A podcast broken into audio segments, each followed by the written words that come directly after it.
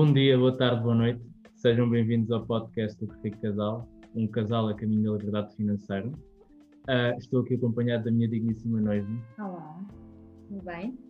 Está tudo ótimo. Hoje uh, estamos acompanhados de uma, de uma pessoa que a maior parte das pessoas já sabe quem é que é, uh, até porque nos episódios anteriores e até no, no Instagram já tivemos a oportunidade de anunciar, tivemos uns percalços, mas eu não vou deixar de fazer a apresentação porque é importante e é uma convidada especial e que de alguma forma também por todo o esforço uh, de voltarmos a gravar um, temos a agradecer imenso. Uh, tivemos a oportunidade de conhecer esta pessoa através do, do Instagram, um, através dos serviços que ela, que ela presta uh, e de uma proximidade muito genuína no sentido de, de, nos ajudar e de eventualmente fazermos uma parceria e para nós quando tivemos a nossa primeira reunião com ela houve logo uma grande identificação e por isso ela está aqui. É uma pessoa do mundo dos seguros provavelmente das poucas pessoas com, com, com know-how em seguros com um projeto digital sólido com, com, com acréscimo de valor. Uh, e mesmo por esse valor uh, fez sentido para nós trazê-la para, para o nosso podcast. Tem cerca de já mais de 900 seguidores na sua página uh, e o conhecimento que ela, que ela, que ela tem espalhado merece ser ouvido, merece ser espalhado também por nós, pelas pessoas que, que, que a seguem e por isso tenho a dizer que temos aqui connosco Marina Silva. Olá, Olá. Marina, bem? Olá antes de mais, bom dia, boa tarde ou boa noite, não é? um, quero agradecer novamente o convite para estar aqui, porque realmente é muito bom uh, poder partilhar ah, mais informação de uma forma também diferente daquilo que eu costumo fazer. Uh, e fico muito feliz uh, pelo convite e novamente, e não me importa nada de estar a fazer novamente esta gravação, porque lá está, é benéfico para ambas as partes, é benéfico para quem nos está a ouvir e é desde já muito obrigada por, eh, por eh, apesar de não ter corrido bem a primeira vez, uh, me convidarem novamente para aqui estar. Muito bem. Obrigado nós, porque a verdade é que a nossa primeira conversa foi incrível, uh, nós adorámos e temos mesmo pena que, que, que, as outras pessoas não possam ouvir, mas também temos a certeza que esta segunda conversa vai ser igualmente uh, uh, de valor acrescentado para as pessoas que, que nos ouvem. Sim, e dizem sempre que a segunda sai sempre melhor. Portanto, Exatamente. É isso que vai acontecer. sim, acredito que sim. Mas nós não, vamos, nós não vamos desistir da primeira gravação, vamos ter que contratar um engenheiro qualquer, alguma coisa do género, para poder recuperar essa, essa gravação. Essa conversa. Mas olha, Marina, um, começando, um, a ideia é termos aqui uma conversa descontraída, que é, que é o apanágio deste, deste podcast, em que falamos de forma descontraída sobre temas relativamente complexos. Uh, mas antes de tudo, começar por, por te perguntar quem é a Marina, de onde é que vem, uh, nós sabemos o que é que, exatamente, onde cresceste, uh, nós já sabemos o que é que tu fazes, mas de onde é que isso tudo veio? Exato. Olha, antes de mais, sou a Marina, pelo sotaque dá para perceber que sou do norte, não é? Pelo que me dizem, que eu não tenho essa percepção. Não tens uh, sou de Barcelos. Uh, não percebi, desculpa. Não tens como enganar, és mesmo pois. É, dizem-me que sim, dizem-me que sim, mas também, pronto, é, é a minha origem, eu gosto de ser do norte, portanto, uh, sou de Barcelos, mais concretamente, a famosa Terra do Galo, não é?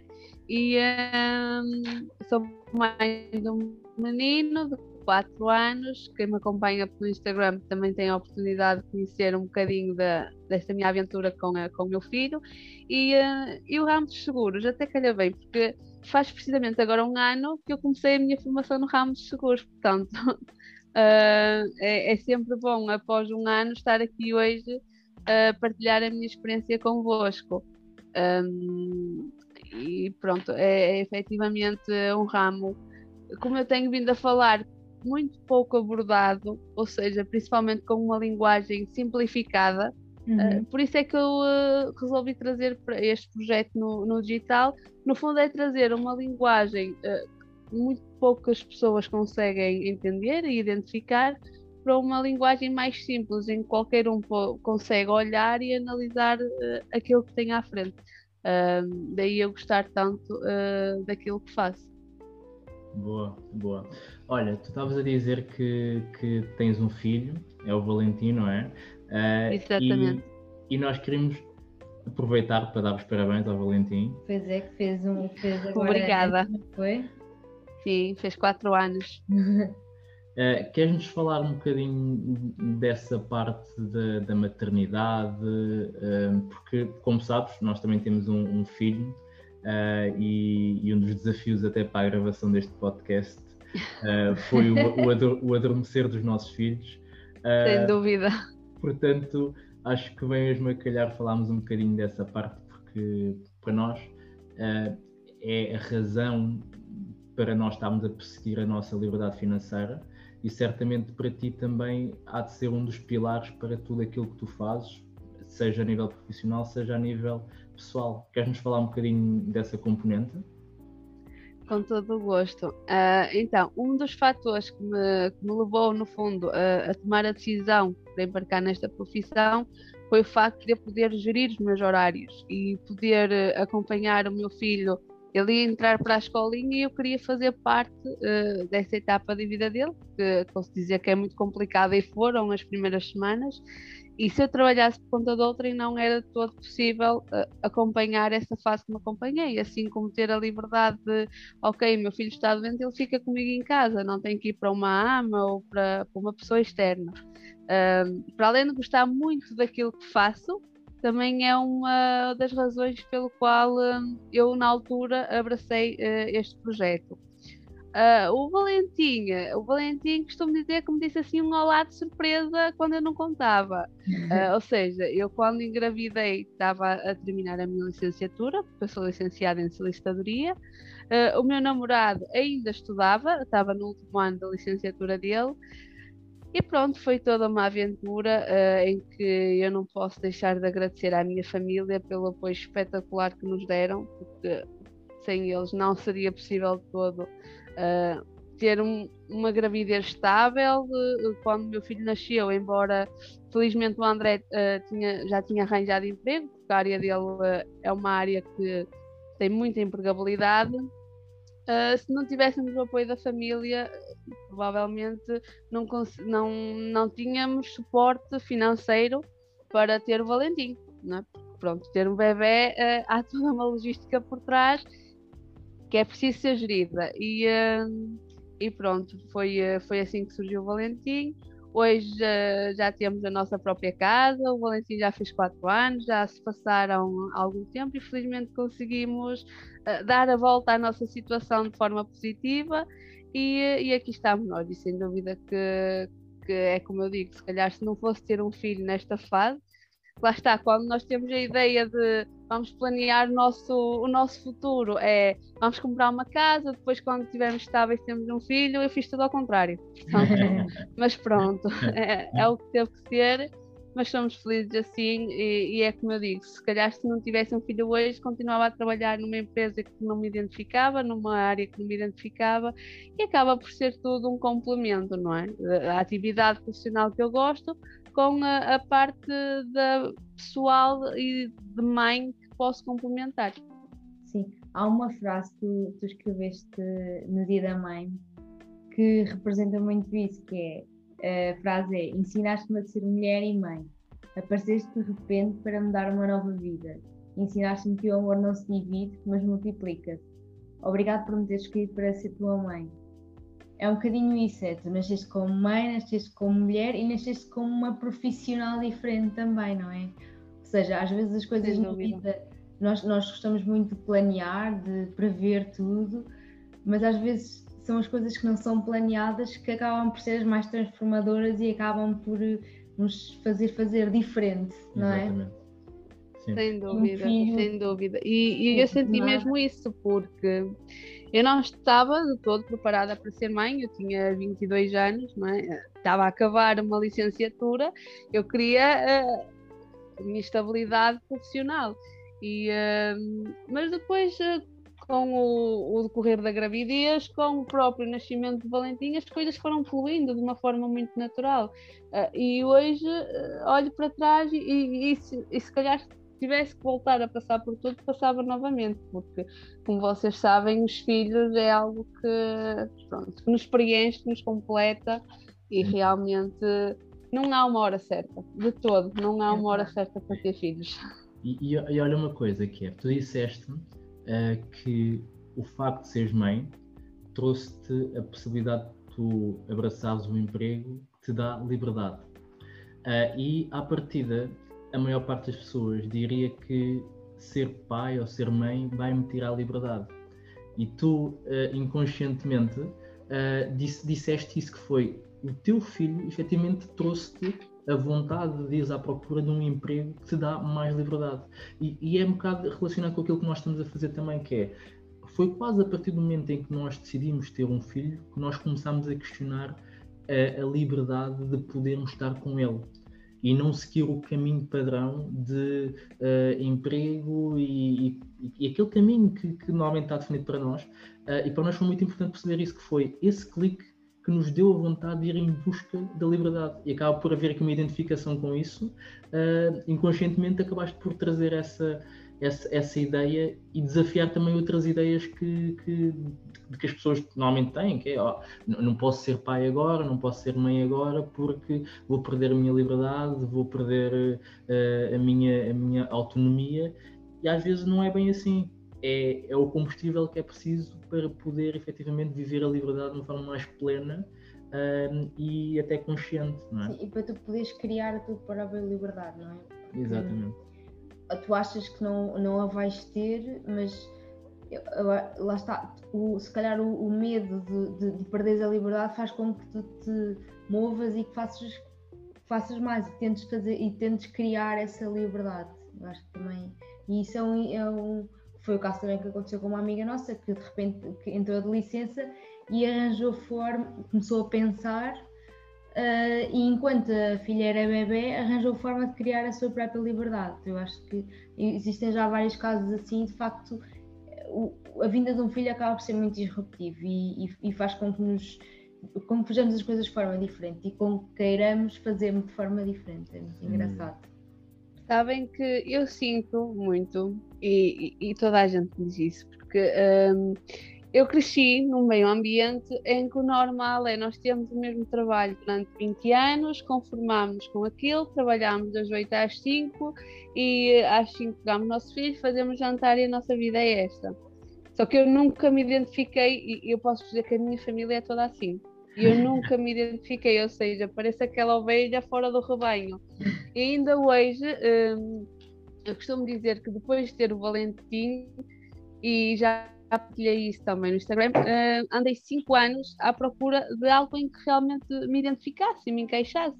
E passei cinco anos pelo ramo imobiliário, na parte mais de um, contratação de crédito de habitação, uh, na parte mais ligada à legalização de, de imóveis, a, a, preparação de documentos para escrituras, e, e não me identificava.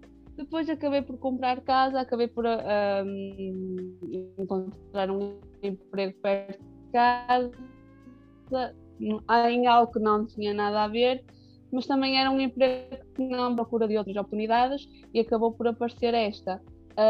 E o facto de eu hoje dizer, ok, eu tiro férias quando quero, uh, se tiver que atender um cliente ao domingo de manhã, eu não, me importo, porque eu sei que cabe compensar uns dias pelos outros uh, a minha família olha para mim e diz-me: Tu és completamente maluca, mas eu sinto que eu é que, no fundo, eu sinto-me bem por estar assim e vou continuar. Não é pelo facto de não ser igual que. Não sei se me estou a fazer entender. Sim, sim, sim, uh, sinto mesmo que não tenho, às vezes, este apoio, não sigo aquela normalidade, ou seja, aquele nós crescemos a dizer, ok, tu vais arranjar um emprego e uh, vais seguir esta linha contínua. Eu não, eu sou completamente o oposto mas lá está, é, é isto que me preenche, é isto que, que me faz gostar tanto também uh, desta atividade e é isto que no fundo me faz motivar tanto todos os dias de manhã quando acordo, saber que ok, eu tenho as rédeas da minha vida nesse sentido, não é? E, uh, e pronto, e temos que saber encarar as coisas de forma diferente e saber identificar aquilo que é para nós e aquilo que não é. Boa.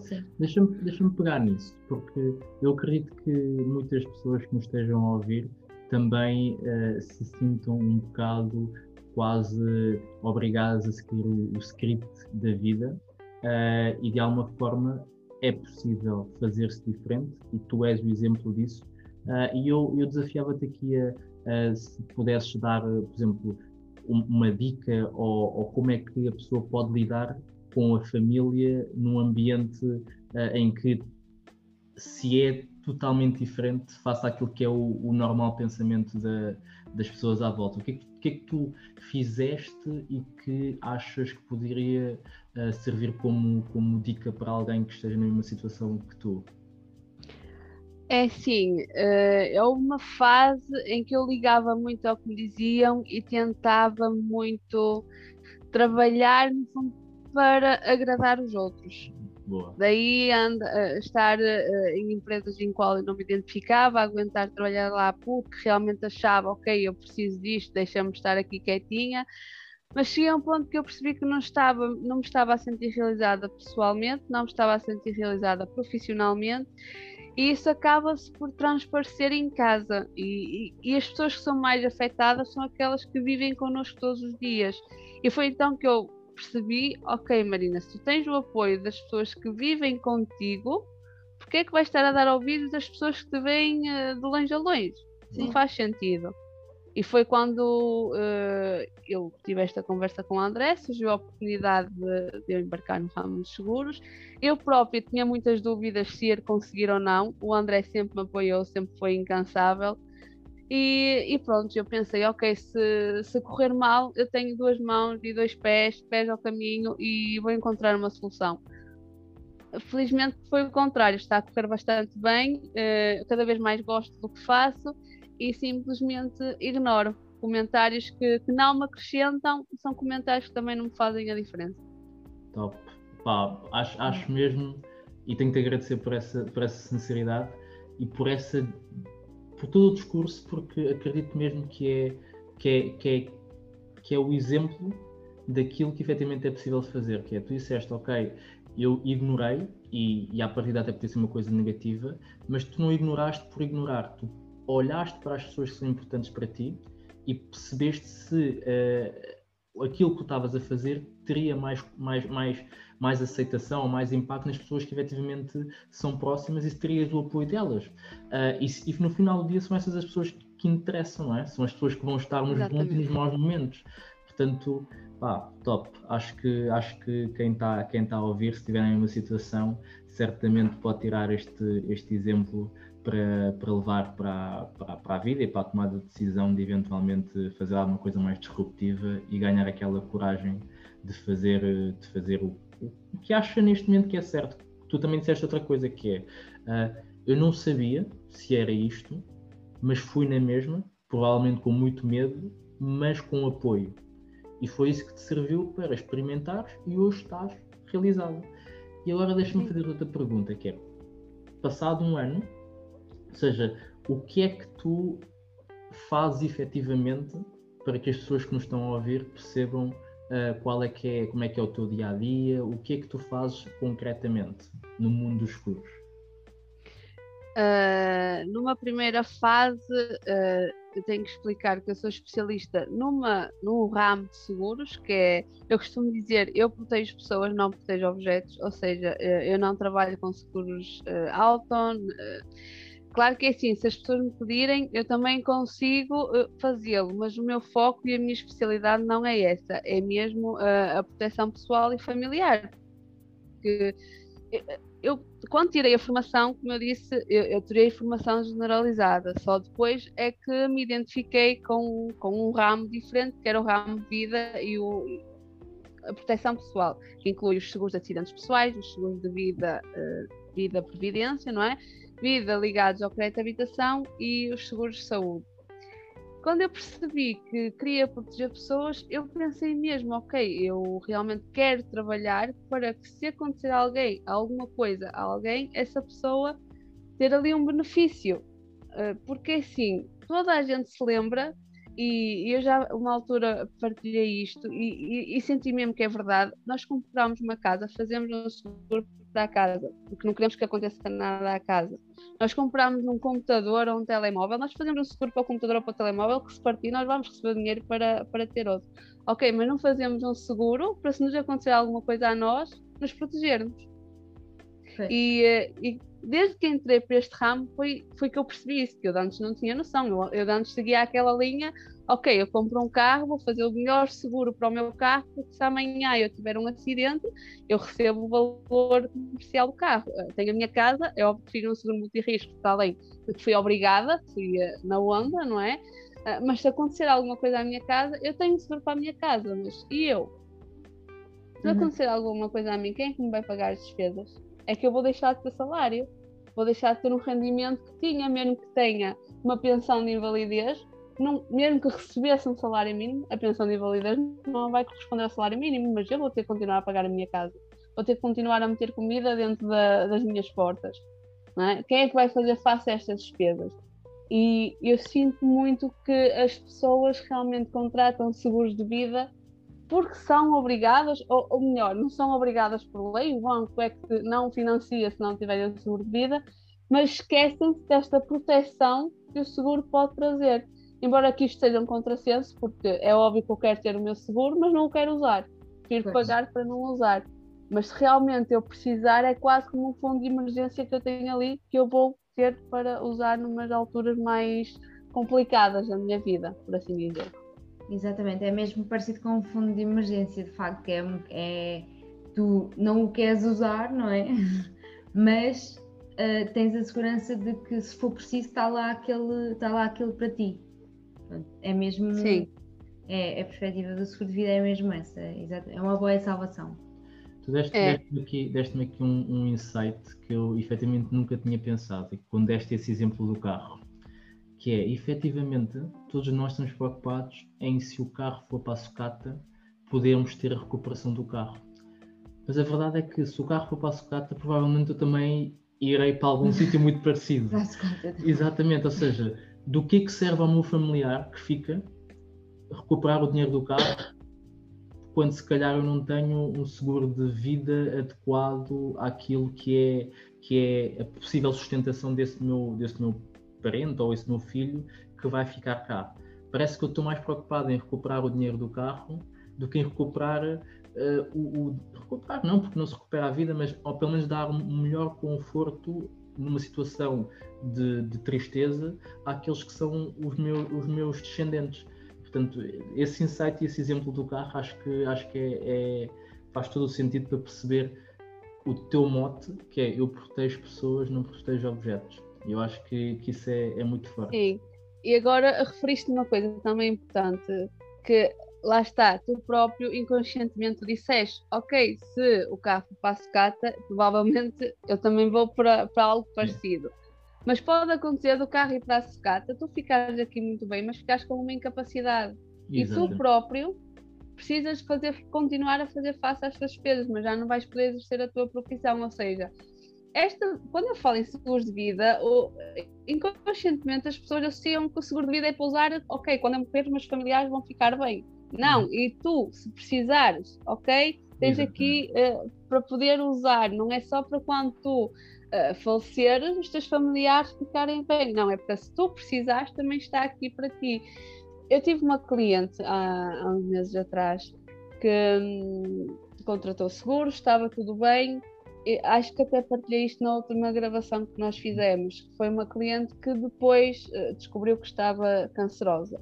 Pronto, felizmente hoje está bem, mas lá está, ela própria diz que ela teve que deixar de trabalhar para fazer tratamentos. O marido teve que deixar de trabalhar para poder acompanhar os tratamentos, porque ela pronto, estava a fazer quimioterapia, não se sentia capaz de ir e vir a conduzir sozinha, era impensável todos estes dias que ela teve em casa, recebia baixa, mas não recebia a 100%. O marido não era remunerado todas as vezes que faltava para acompanhar os tratamentos. Ela, eh, na altura, subscreveu um seguro de 40 mil euros e quando descobriu que tinha a doença, eu tratei logo de preencher os documentos. Ela, passado duas semanas, tinha o dinheiro na conta dela. Super rápido. E fez toda a diferença. Primeiro, porque ela não tinha qualquer doença antes de descobrir o seguro, de fazer o seguro, ou seja, mesmo que já tivesse uh, provavelmente até já tinha o, o cancro pronto, uhum. no corpo dela, mas como ela ainda não havia descobrido uh, o seguro, não teve qualquer problema em, uh, em, em, pronto, em pagar aquilo que, que devia, e realmente ela foi fulcral porque foi que ela disse tudo aquilo que o marido perdeu de ganhar, tudo, uh, os dias que ela perdeu de ganhar, o rendimento que ela perdeu acabou por ficar ali complementado com, uh, com este dinheiro que ela recebeu. E ela disse mesmo: Olha, Marina, eu do que recebi, hoje pouco sobrou, porque fez mesmo face às despesas que eu tive. E, uh, e uma das coisas que, que infelizmente eu não queria, mas que também fico feliz, é por saber que quando aquela pessoa precisou, eu também estive lá e o seguro, a companhia neste caso também foi impecável e também esteve lá para ela. E, e ela era uma cliente, como se calhar a maior parte de, das pessoas, não tinha qualquer poupança. Pois. Portanto, era muito complicado fazer face à, à, vida normal dela, porque as despesas estavam na mesma ali para ela pagar, e, e foi, fez a diferença, sem dúvida. Isso é um, é um excelente exemplo, efetivamente, daquilo que, que é o, o, o poder de poder-se contratar um serviço destes, mas com qualidade e com acompanhamento. Porque acredito que muita gente tenha seguros, mas depois não tem a quem, a quem ligar, a quem, a quem consultar quando eventualmente tem dúvidas ou quando surgem situações deste género, são deixados assim um bocadinho ao abandono. Portanto, eu até te ia perguntar que é, é normal as pessoas uh, contratarem seguros diretamente com pessoas como tu, ou o mais normal é as pessoas irem às seguradoras e contratarem assim genericamente? Ou seja, qual é que é uh, o, a vantagem, eu, eu, eu, acho que a sei, de poder ter uma pessoa como tu diretamente com quem eu posso falar e dizer ok, uh, vou falar com a Marina porque é a pessoa que trata do meu seguro e é a pessoa que efetivamente vai me ajudar caso tenha alguma situação. Eu vou dar um exemplo muito rápido uh, dessa situação. Uh, todos os clientes que eu encontro que já têm seguro de vida dizem-me que têm seguro de vida porque foram ao banco abrir a conta e lhe disseram que convinha ter uma proteção. 90% destes clientes não fazem a mínima ideia para que é que serve este, este, este seguro. Lá está, inconscientemente, se eu morrer, os meus filhos vão receber 50, 40 ou pronto, o que for. A diferença está aqui eu quando uma pessoa vem ter comigo, eu explico exatamente à pessoa, ok, este seguro é para si, este seguro é para os seus filhos, é para quem precisar na hora que precisar. E também explico como é que a pessoa, se precisar, o, o pode ativar, digamos assim. Uhum. É óbvio que este serviço, este acompanhamento pós-venda que nós, mediadores seguros, fazemos é completamente diferente de uma entidade bancária. Hum, que o faz. Eles também vendem seguros, ok, também é o trabalho deles, mas o foco deles está no crédito. O seguro uhum. é um uhum. complemento. Sim. Nosso foco não. É mesmo hum, a contratação de seguros, não é? Daí ser importante contratarem sempre um mediador de seguros, é porque este serviço pós-venda, se amanhã precisar de alguma coisa, ligam, nós estamos aqui para esclarecer. Há coisas que nós também não sabemos na hora, porque cada cliente é um cliente, cada processo é um processo, cada caso é um caso e nós próprios temos que pedir a entidades superiores uh, informações mediante cada caso em específico, pedir análise uh, mediante cada caso em específico e só assim conseguimos responder a um cliente. Mas é óbvio que quando falam diretamente com o mediador de seguros acabam por ter um acompanhamento diferente uh, do que do, e diretamente à companhia, porque nem a companhia tem suporte uh, para o fazer tão diretamente, até porque se ligarmos para um número uh, de uma companhia, vai-nos cair num call center. Hoje atendemos a Maria, amanhã atendemos o João. Portanto, não há uhum. aquele acompanhamento como quando eu tenho um cliente, já conheço a pessoa, já, já, já falo com ela frequentemente, por aí, e é diferente. Uh, é mais um acompanhamento mais quase familiar, Sim. enquanto numa seguradora não, é aquele acompanhamento mais mecânico. Sim. Era, era aí que eu queria chegar, porque um, nós, nós temos seguros de saúde e são os que nós utilizamos mais frequentemente. Uh, e efetivamente, quando nós precisamos de alguma coisa, nós ligamos para um, um número geral uh, e que muitas vezes a pessoa não nos trata com, com o nível de cuidado uh, e de conhecimento histórico sobre, sobre o nosso, o nosso, a nossa vida, não é? Que nos permita ter uma proximidade em relação ao tema que precisamos de, de, de tratar. Uh, e acredito que com uma mediadora uh, tem essa proximidade, porque existe um histórico, existe um acompanhamento, existe, existe ali uma proximidade efetiva. efetiva. Uh, e acho, acho mesmo que é, que é importante e é uma coisa também que, à medida que vamos conversando, vamos, descobrindo por exemplo, nós estamos a falar aqui e, nós já desviámos um bocadinho daquilo que seria eventualmente o, roteiro da nossa, da nossa conversa, porque acredito mesmo que é importante nós irmos trazendo os insights e trazendo efetivamente as coisas que nos vão fazendo sentido nesta conversa. Um, e, e, tu falaste aí da questão do crédito, do crédito à habitação, porque efetivamente nós temos o, seguro, o seguro de vida uh, decorrente do, do, crédito à habitação que nós, que nós, que nós temos. Uh, e acredito que a maior parte das pessoas o tenha por essa via e considera que é obrigatório. E tu disseste há pouco que não era obrigatório, mas intrinsecamente era porque os bancos uh, assim o exigiam. Queres comentar um bocadinho sobre isso? Exatamente.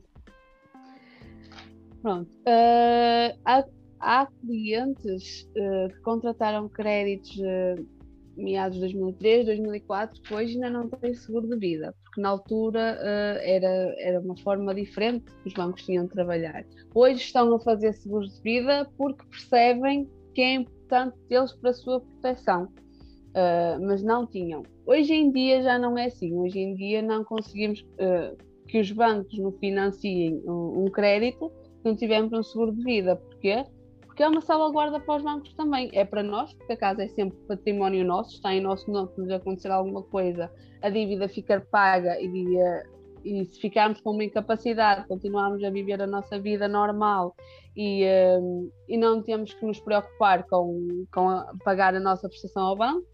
Mas também é uma segurança para os bancos por isso mesmo, porque se acontecer alguma coisa e aquela pessoa tiver uma perda de rendimentos, a dívida fica paga e não vai ser mais um imóvel para depois eles se preocuparem em, em ter que penhorar em processos executivos e depois ter a vender, porque isto também é, é custos para o banco e, eh, e é dor de cabeça, não é?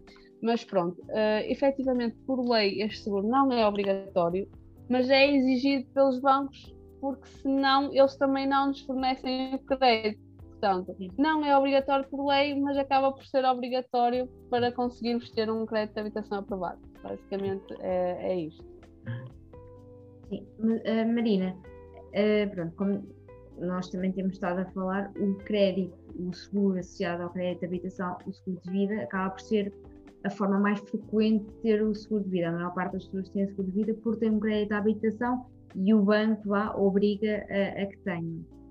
Um, mas nós sabemos que tu consegues um, ajudar as pessoas que têm o seguro de vida associado ao crédito à habitação a poderem pagar menos pelo seguro de vida, muitas vezes, principalmente até, quando o seguro está associado à mesma instituição bancária que o crédito à habitação. Queres-nos falar um bocadinho sobre isso? Como é que consegues ajudar a, a poupar algum dinheiro, um, a ter outras alternativas do seguro de vida, do seguro, sim, do seguro de vida, para além daquilo que foi contratado pelo banco? Deixa-me só acrescentar aqui uma coisa que é, uh, efetivamente as pessoas acreditam que é obrigatório ter-se o seguro de vida naquele, naquela instituição, porque assim, é assim que é e não se pode mexer nisso. Um, e, e, era assim complementava a, a, pergunta, a pergunta feita um, e com essa, com essa dúvida de que é mesmo obrigatório ter-se no banco X, Y e Z em que se contratou, posso mexer naquilo, posso mudar, uh, como, é que, como é que isso acontece? Depende.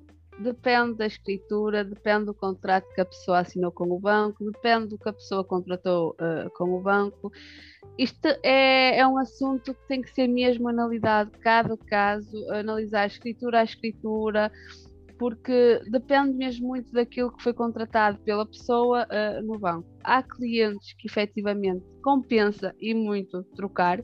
Eu posso vos dizer que eu esta semana uh, até parei para fazer contas na, nas projeções de todos os clientes que já fizeram transferência comigo e ao fim de nove meses de trabalho já consegui poupar mais de 300 mil euros aos meus clientes.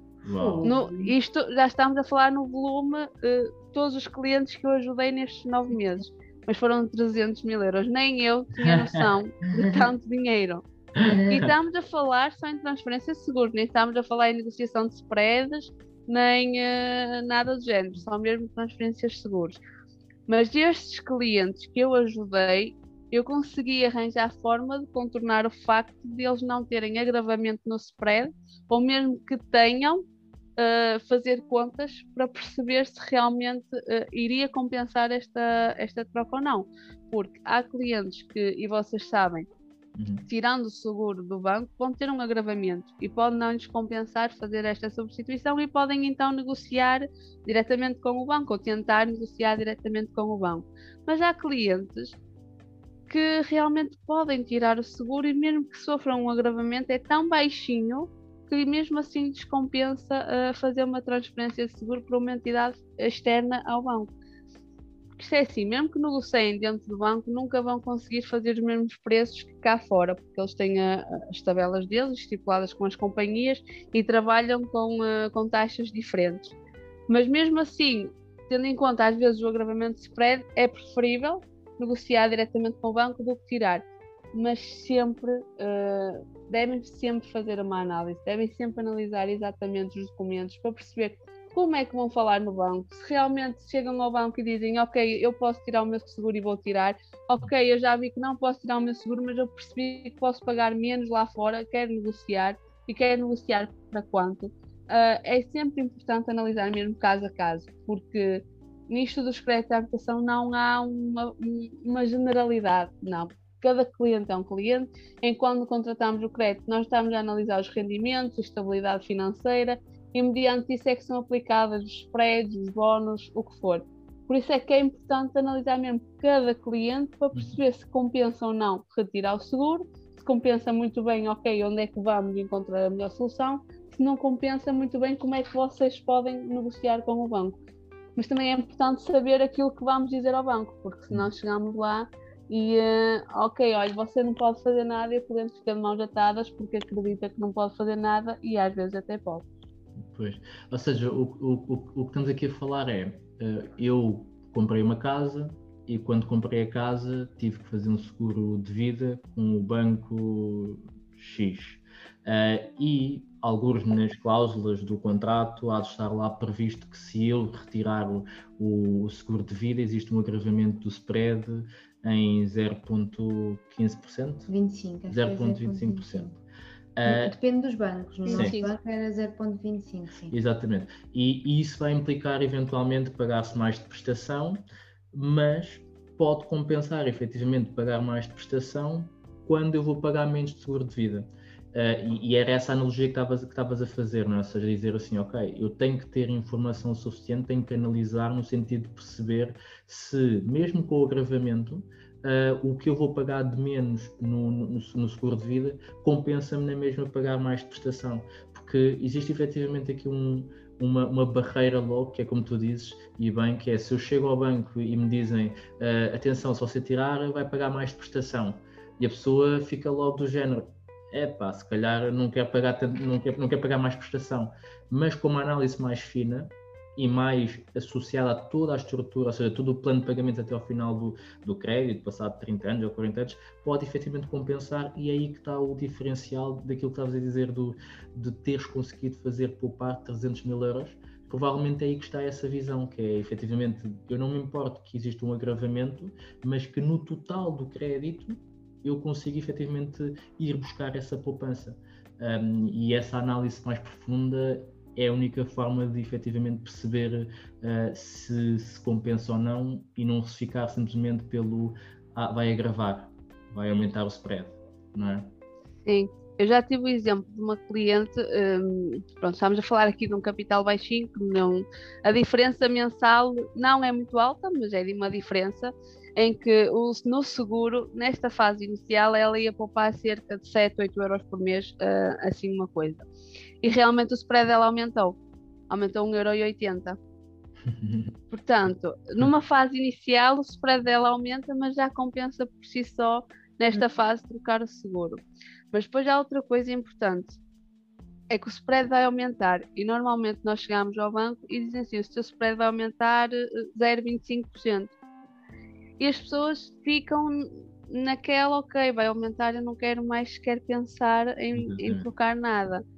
Mas é importante as pessoas perguntarem quanto é que vai aumentar, qual o valor realmente em euros de aumento no final do mês.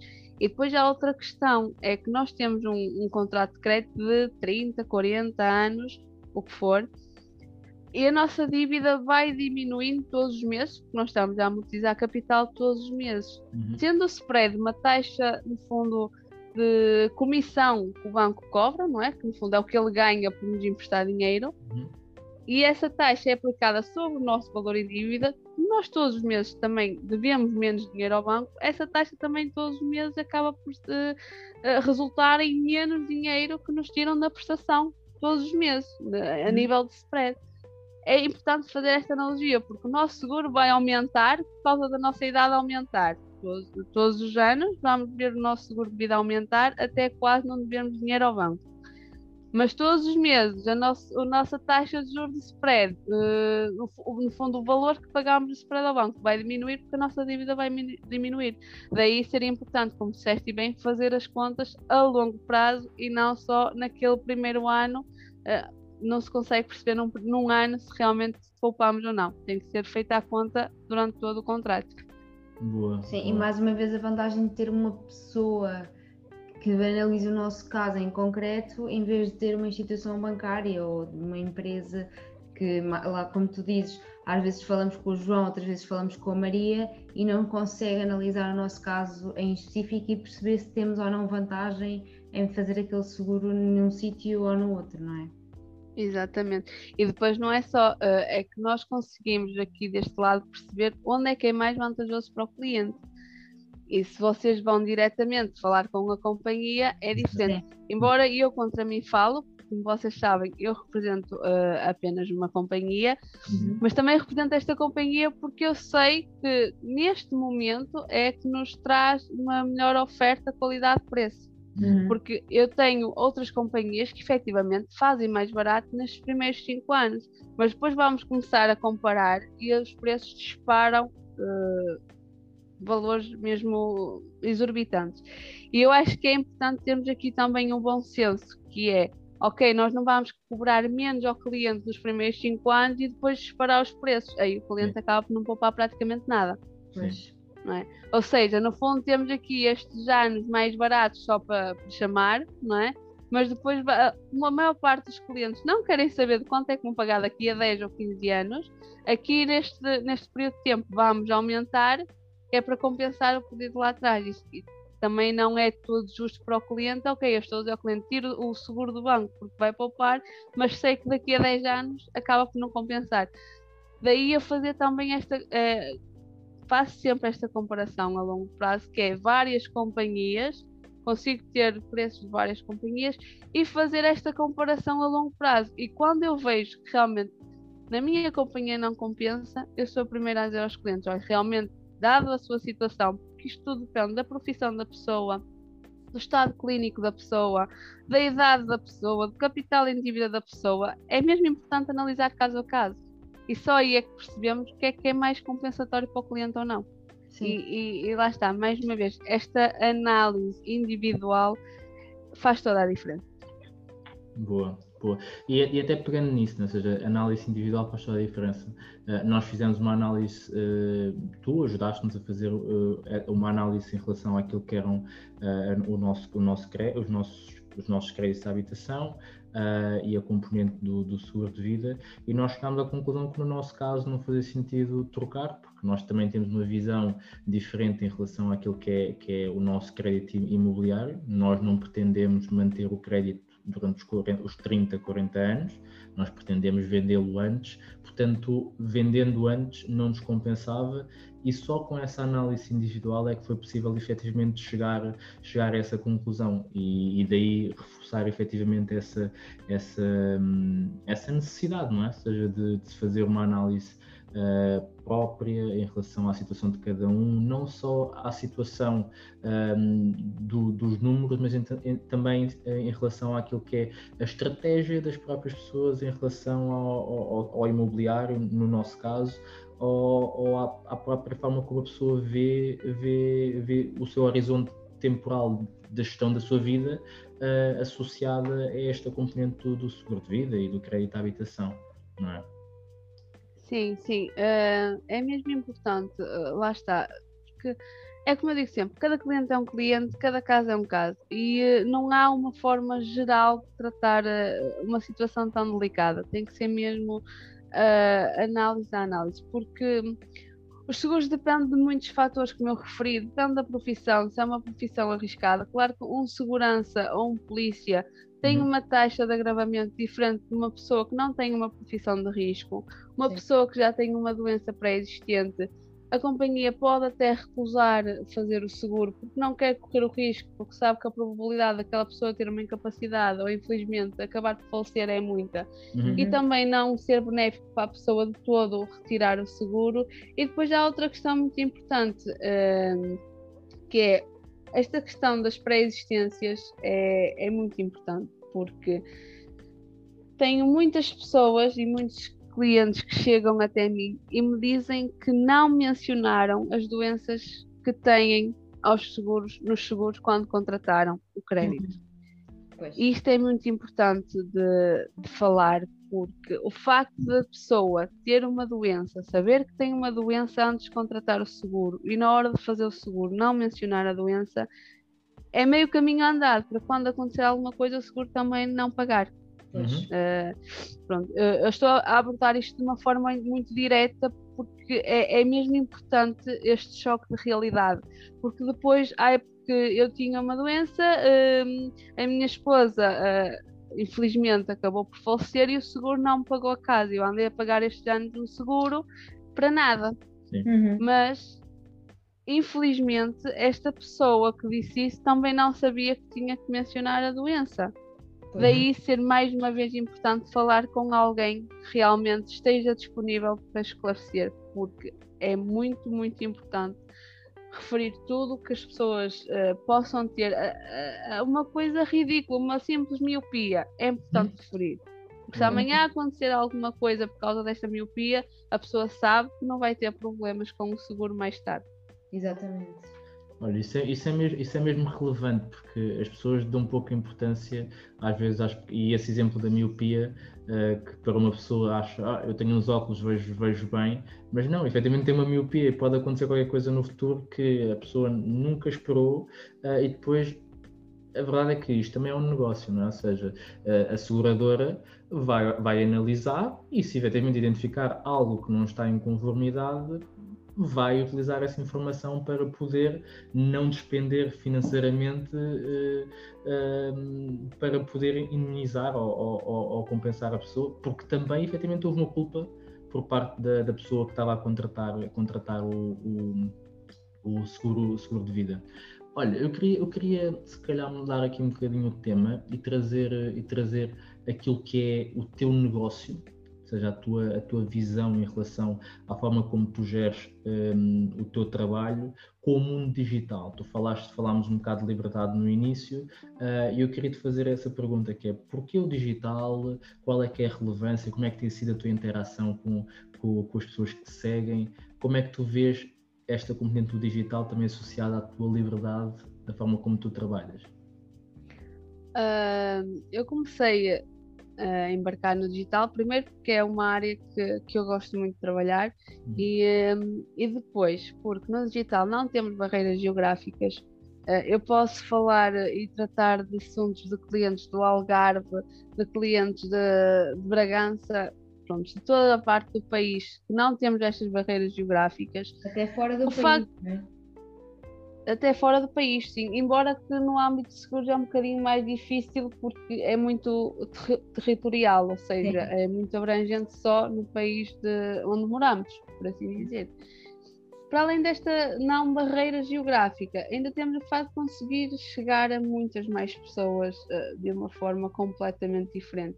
E depois há outra coisa importante, que eu quando decidi uh, começar no digital, eu comecei também por tentar perceber o que é que já existia. E comecei a perceber que realmente existe muita, muita página publicitária, uhum. mas não existe muita página informativa, ou quase nenhuma. este tema dos seguros é quase tão complexo como um tema de investimentos, como um tema de contabilidade, como um tema de direito, porque há muitas pessoas que, que simplesmente não, não ligam nenhuma uh, aos seguros, também não, não têm tempo para estar a perder a analisar documentos, porque é uma linguagem muito complicada. Sim. Então eu comecei a perceber, ok, então eu vou trabalhar de forma diferente, eu vou começar no fundo, a traduzir esta linguagem complicada para uma linguagem simples que qualquer pessoa consegue entender. E foi aí que comecei a trabalhar esta parte informativa. E depois, claro, que um, consequentemente acabam por vir pessoas a falar comigo e para perceber, ok, eh, realmente eu tenho meu seguro, tenho, uh, tenho um problema, por exemplo, tenho só uma cobertura de morte e não tenho incapacidade, como é que eu posso fazer para mudar? Uhum. E aí, claro que eu falo com a pessoa e ajudo-a em todo o processo. Mas o meu, meu avançar no digital foi precisamente por aí, uh, complementar esta parte informativa que eu sinto que não há. Uh, e, e, realmente tem corrido muito bem e, uh, e eu agradeço muito por ter tomado esta decisão porque tem-me. Lá está, é, é, o facto de não ter fronteiras geográficas, o facto de falar com pessoas de qualquer parte uh, do país, o facto de criar amizades, uh, uhum. também é isto: uma pessoa entra no digital, começa a, a, trabalhar com pessoas, começa a conhecer pessoas, cria amizades, se calhar pessoas que nunca nos vimos fisicamente, mas acaba por haver aquele carinho, aquela abordagem de. É, é sem dúvida muito gratificante. Podemos chegar a qualquer lado no digital. Boa. Sim, é verdade. Olha, e pegando nessas palavras, eh, eu posso, eu posso avançar aqui. Eu tenho muito carinho por ti, por, por efetivamente, porque, querendo ou não, neste, neste curto espaço de tempo, desde, desde o nosso primeiro contacto até agora, e com todas estas interações de tentar gravar e não gravar, uh, cria-se efetivamente essa, essa proximidade de nós falarmos do, do, do Valentim, falarmos de, de, da tua entrada no digital, uh, identificamos muito com essa, com essa componente. E nós no episódio 8, se não me engano, falávamos da possibilidade de uma pessoa uh, trabalhar com o que gosta um, e tu trouxeste vários exemplos disso, não? É? ou seja, mesmo pela, pela aquilo que tu estás a viver, que é estás a fazer algo que gostas, à distância disto, não é? Que é, nós somos de Lisboa, as pessoas sabem, tu, tu, tu és de Barcelos e nós estamos aqui a ter uma conversa uh, como se eventualmente já nos conhecêssemos há algum tempo. Uh, e isso eu acho que é, que é o poder do digital e para as pessoas que, que nos ouvem e também têm projetos, se calhar na gaveta, ou mesmo naquilo que trabalham hoje em dia, se puderem trazer essa, essa vertente do, do digital para aquilo que fazem, uh, teriam um, um, grande valor acrescentado porque uh, quebra-se esta barreira e pode-se buscar amizades, conhecimento, networking a qualquer parte do país, não está limitado à, à, zona, à zona geográfica física. Um, e acho que esse, esse, esse é um fator bastante, bastante relevante. Eu queria fazer-te outra pergunta que é, só para as pessoas terem noção uh, daquilo que são os teus clientes, qual é que é a percentagem que vem diretamente do teu Instagram? Olha, é óbvio que isto é um trabalho que tem que ser feito uh, com uma certa continuidade. Que, não, não é de um mês para o outro, nem em dois meses, nem em três. Eu já uhum. estou há nove meses uh, a trabalhar no digital. Óbvio que comecei o meu negócio com a minha família, amigos chegados, uhum. o normal. O mês passado posso dizer que todos os meus clientes foram no Instagram. Incrível. Exato. Em nove meses. Só que lá está, isto é um caminho que se vai fazendo. E, e, eu acredito que à medida que vou trabalhando, também vou recebendo mais informação, também vou recebendo mais dúvidas das pessoas e também vou partilhando uh, essas dúvidas que me trazem. Um, mas acredito que se eu conseguir o mês passado fechar o meu mês só com pessoas do digital, isto vai ser agora um, uma, vai ser cíclico, não é? À medida que vou trabalhando, mais uh, pessoas vou conseguir ajudar. Portanto, é como eu digo, não é fácil, uh, são perdidas muitas horas uh, por trás uh, daquilo que as pessoas veem, não é só.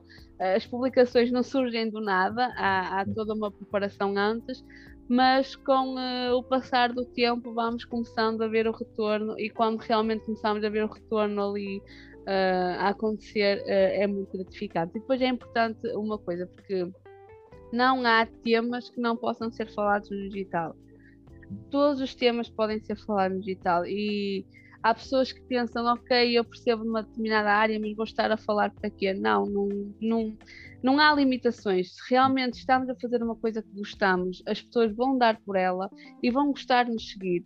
E também não há, há outra coisa que também há muitas pessoas que têm se enraizado, e eu não acredito, que é uh, os chamados nichos subcarregados. Não, uhum. eu acho que nós temos é que dar o nosso cunho no nosso trabalho. Sim. Se nós formos originais, uh, as coisas vão acabar por acontecer. Sim. Falaste aí de duas coisas que, que para nós é, é, mesmo, é mesmo importante, que é a crença limitadora de que aquilo que eu sei uh, as outras pessoas não querem saber, isso é mesmo limitador, porque hoje em dia tudo é assunto, tudo é informação, tudo é possível transformar em conhecimento. Uh, e nós falávamos, falávamos no episódio que gravámos sobre, sobre essa possibilidade de se trabalhar com algo que se gosta e, de, e demos um exemplo que era uma pessoa que gosta de dormir e tem a metodologia de sono, de dormir e descanso, efetivamente, tem ali um método é possível ganhar-se dinheiro a, a, vender esse método, porque quantas pessoas dormem mal e gostariam de ter uma rotina de sono uh, correta, de ir para a cama e fazer. Ou seja, é uma coisa tão tonta, entre aspas, não é? Que é eu vou ensinar pessoas a dormir, mas é possível e haveria pessoas certamente do outro lado a pagar para poder efetivamente uh, dormir melhor. É, é, é, aquilo em que a pessoa é boa, não é? E depois a, a, a, a, outra parte que, que dizias, ou seja, de que um, os, os nichos supercarregados pessoas, são pessoas que estão por trás dos perfis. Não é? Ou seja, podemos ter, como temos uh, no, no, cá em Portugal, não sei quantos advogados, e eu identifico-me com um advogado. Eu tenho não sei quantos, quantas pessoas num ramo e eu identifico-me com pessoas. Portanto, não existe efetivamente um sobrecarregado de nicho, não é? Existe, uh, como, como no, caso, no, nosso caso, nós falamos de finanças, existe, existem muitos perfis de finanças, mas há pessoas que vão identificar mais connosco, mais com, com, com a Jana, uh, mais com, com a Fire, mais com qualquer outra pessoa do nicho, não é? E podemos estar a dizer muitas vezes um bocado a mesma coisa, porque em, uh, o conhecimento deriva quase todo do, do mesmo sítio, mas são pessoas que estão por trás. E isso tira essa sobrecarga do, do, do nicho sobrecarregado. Uh, porque senão, epá, não, não se fazia nada, não é? Para isso, se calhar, as pessoas não iam para a faculdade tirar mais um curso de gestão, não é? Porque está sobrecarregado, já existem muitos gestores, não é? Uh, e isso é, é, uma crença que se traz para o digital como se fosse uh, algo absoluto, e a verdade é que, uh, se olharmos para a vida real, não existem áreas sobrecarregadas, não é? E, e, e era reforçar essa, essas duas, duas ideias que, que, que trazias e que eu acho que são, são importantes para quem nos ouve uh, poderem, poderem também refletir um bocadinho sobre isso, não é?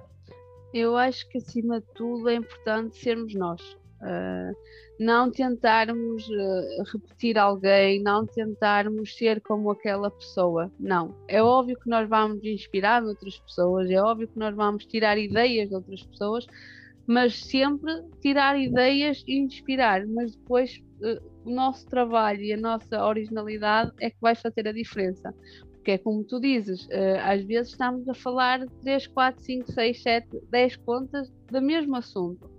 Reserva financeira, por exemplo. Uhum. Quantas Sim. contas não há a, reserva, a falar de reserva financeira? Uhum. Mas cada um dá o seu toque diferente e é isso que diferencia, é isso que me faz gostar de vos seguir, é isso que me faz gostar de seguir outra pessoa, é esse toque diferente que a pessoa dá.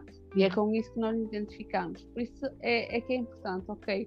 O digital não é fácil. Uh, porque é importante as pessoas também perceberem que há todo um trabalho por trás de cada publicação, de cada story, de cada tudo o que nós fazemos, há todo um trabalho por trás, mas pode ser muito gratificante, uh, sem dúvida. Boa, boa.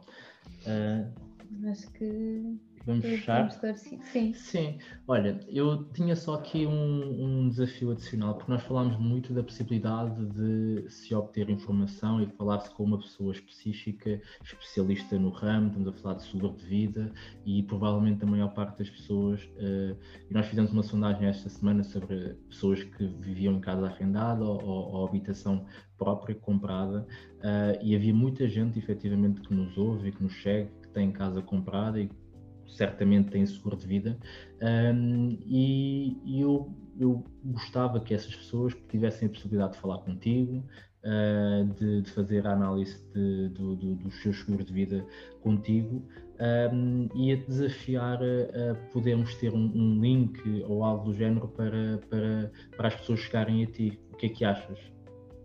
Olha, acho uma excelente ideia uh, fazer um formulário uh, e depois as pessoas só preenchem o formulário uh, com, com os dados, no fundo, que, que eu preciso para fazer essa análise e, e consigo ajudar qualquer pessoa em qualquer parte do país. É, lá está, é importante eu perceber realmente qual é o ponto de situação da pessoa, o, em que é que ela precisa de ajuda e o porquê, só porque só assim eu conseguirei ajudar.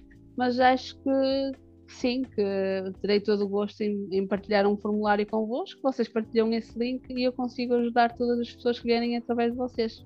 Boa, perfeito. Então, para ti que nos estás a ouvir, uh, vais ter um link no nosso, no nosso bio uh, para poderes preencher os teus dados um, e, como falámos aqui, não tem custo nenhum, é a possibilidade de teres uma especialista a olhar para um assunto que pode te levar a poupar milhares de euros Uh, e, e, demos aqui, aqui o exemplo de em nove meses a Marina ter conseguido ajudar pessoas a poupar um valor de 300 mil euros é incrível, não é?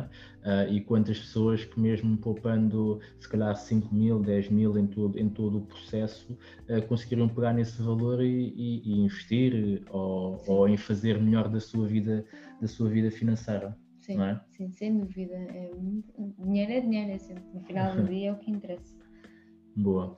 E olha, uma última questão que é onde é que as pessoas te podem encontrar, Marina? Pelo Instagram? Qual é que é a forma de chegar Nesta aí? fase uh, será mesmo pelo Instagram, que é a, rede social em que realmente estou a dar mais atenção. Futuramente terei também um site que será mais fácil também das pessoas obterem outro tipo de informações mas, eh, mas realmente pelo meu Instagram, que é marinasilva.realvida, uh, eu vou partilhando lá muita informação, tanto a nível de stories como a nível de publicações, e qualquer eh, informação que precisam é só mandar uma mensagem, ou então será mais fácil realmente preencher o vosso link do, do vosso formulário e eu entrarei em, em contato com as pessoas em dois dias no máximo, já conseguirei falar com as pessoas e tentar perceber o que é que as posso ajudar. Boa, Boa. perfeito. Para finalizar, uh, uma última mensagem às pessoas que nos estão a ouvir. O que é que terias a dizer? Informem-se. Uh, acima de tudo, eu acredito mesmo que informação é poder. Acredito mesmo que podemos poupar milhares de euros sem, às vezes, sem mudar o nosso, o nosso cotidiano normal, porque estamos às vezes tão preocupados em poupar aqui ou ali e não nos preocupamos com estes fatores em que já pagamos todos os meses, mas realmente podemos poupar ali muito dinheiro. Uh, basta às vezes uh, informarmos se, uh, não ser comodistas, porque também é importante referir que às vezes não queremos mexer porque dá um bocadinho de trabalho, mas este bocadinho de trabalho pode valer milhares de euros. Uh, por isso é que é, eu acho que é importante informarem-se, informarem-se, informarem-se. Boa, boa, boa. Informação é poder. Boa. Sem dúvida. Olha, Marina, para, para finalizar, efetivamente, agradecer-te em nome, em nosso nome, do que Rico Casal, sim. Do que Rico Casal, uh, em nome de, das pessoas que, que, nos ouvem e seguem, e seguem este podcast, por todo o conhecimento que partilhaste connosco, pela tua simpatia uh, e, pelo, e pelo carinho que, que, já tive a oportunidade de dizer que nutremos por ti. E certamente estás de voltar aqui ao nosso podcast, vamos te convidar outra vez, certamente para falarmos de outro tema qualquer, falarmos do digital, da vida, do que for, porque acreditamos que é, que é com este tipo de partilha também que se acrescenta valor às pessoas que estão, estão do outro lado. Uh, portanto, a ti que estás do outro lado, uh, não te esqueças de ser incrível e beijinhos. Abraços e muitos palhaços. Beijinhos, Marina. Obrigado. Beijinhos, obrigada. Muito obrigada por tudo. Beijinhos a todos que estão desse lado também. Obrigada.